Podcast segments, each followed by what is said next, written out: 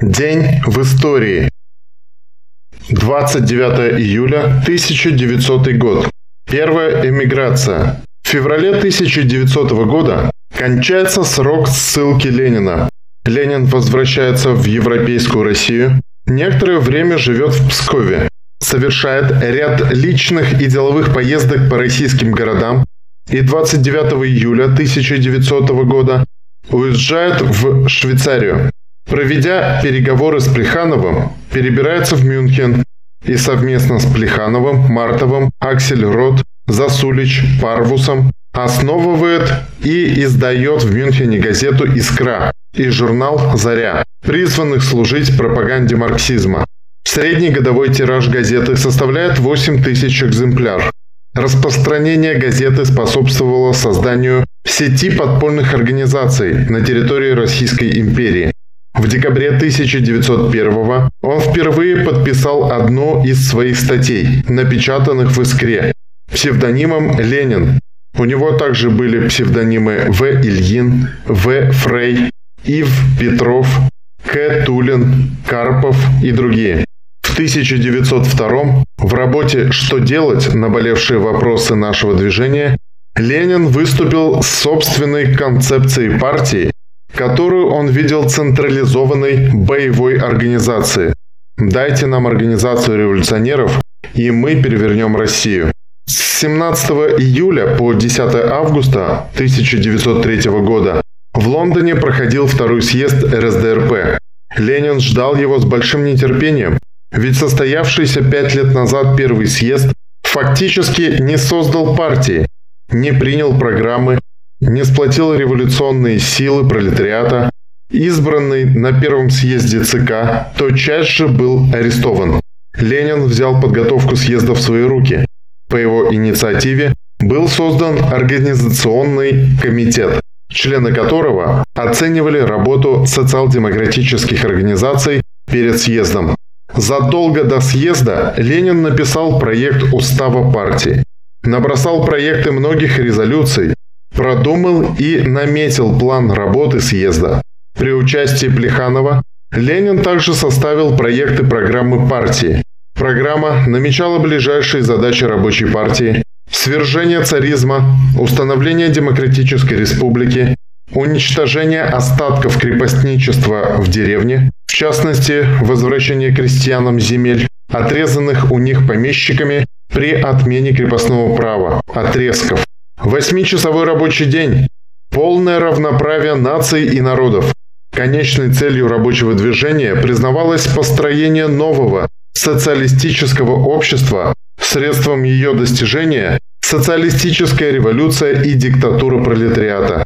С открытием съезда стала очевидна неоднородность партии, возникла острая полемика между сторонниками Ленина, твердыми искровцами с одной стороны и его противниками, мягкими искровцами и экономистами с другой. Ленин упорно отстаивал положение о диктатуре пролетариата, о жестких требованиях к членам партии. Он считал, что членом партии может быть только тот, кто не только признает ее программу и поддерживает ее материально, но обязательно принимает постоянное личное участие в повседневной работе одной из партийных ячеек. По мнению же Мартова, Кроме признания программы и материальной поддержки, члену партии достаточно оказывать лишь регулярное личное содействие партийной организации без обязательного участия в ее каждодневной работе. В начале мартовская формулировка данного пункта устава была поддержана 28 голосами против 22 при одном воздержавшемся.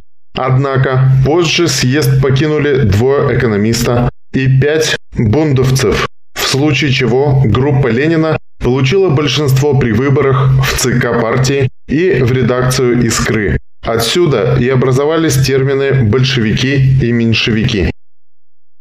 29 июля 1900 года родился Михаил Клавдевич Тихонравов, советский ученый и конструктор в области ракетостроения и космонавтики, герой социалистического труда, участник создания первых отечественных искусственных спутников Земли, космических кораблей и автоматических межпланетных станций, лауреат Ленинской премии. 29 июля 1918 года Объединенное заседание в ЦИК Московского совета, фабрично-заводских комитетов и профессиональных союзов Москвы постановило подчинить работу всех организаций трудящихся делу обороны Советской Республики. В этот же день 1919 года Декретом СНК были отменены ограничения на использование государством рукописей и переписки умерших деятелей культуры, хранившихся в музеях и библиотеках. Ранее часть из них оставалась в частной собственности, а право их первого издания предоставлено госиздату. 29 июля 1920 года в боях с белогвардейцами, врангелевцами Героически погиб командир подчиненного Нестору Махно подразделения революционер Кузьма Павлович Апатов 1896-1920. Махновцы воевали с Франгелем в союзе с Красной Армией. Как известно, в число почитаемых в СССР героев-революционеров входило и некоторое количество анархистов, Например, Михаил Бакунин, Петр Кропоткин, матрос Анатолий Железняков, сказавший в 1918 году депутатам учредилки свое знаменитое «Караул устал». Им ставили памятники, называли в их честь бульвары и площади. На Украине с 2014 года имена всех перечисленных подверглись декоммунизации. 29 июля 1920 года создано Туркестанское бюро Центрального комитета РКПБ для оказания помощи партийным организациям Туркестана и объединения их работы.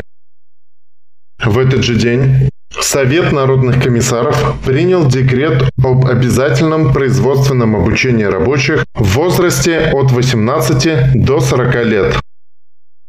1941. Киев придется оставить. 29 июля 1941 года. Шел 38-й день войны.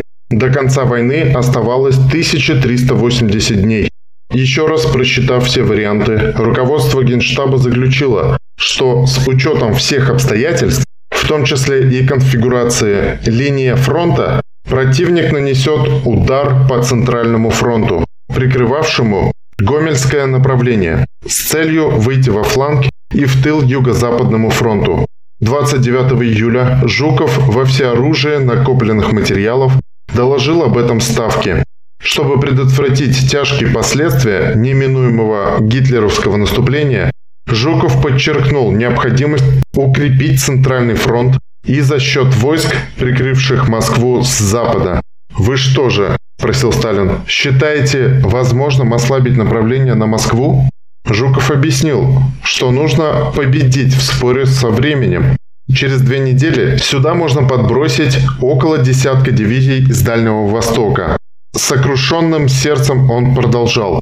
Во избежание окружения войска Юго-Западного фронта нужно отвести за Днепр. Немного помедлив, Жуков сказал, Киев придется оставить а в заключение предложил немедленно организовать контрудар в районе города Ельни, Ельнинского выступа, захваченного гитлеровцами, откуда немцы могли возобновить наступление на Москву.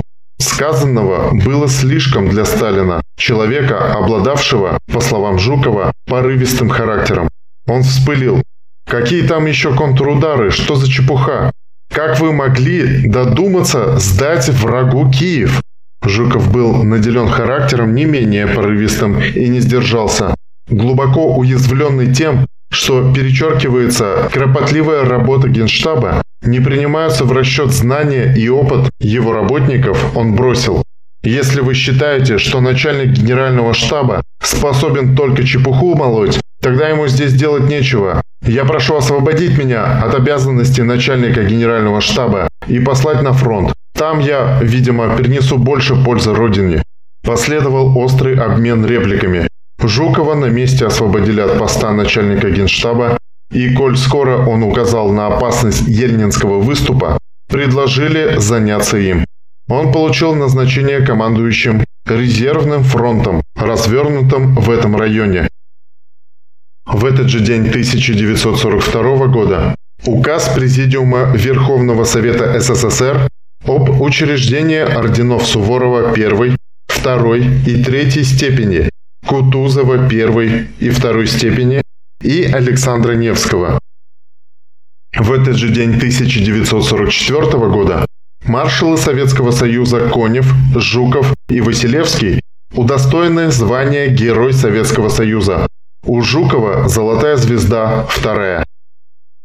29 июля 1963 года состоялся первый полет самолета Ту-134. Реактивный самолет Ту-134 – один из наиболее удачных проектов в области пассажирского самолетостроения.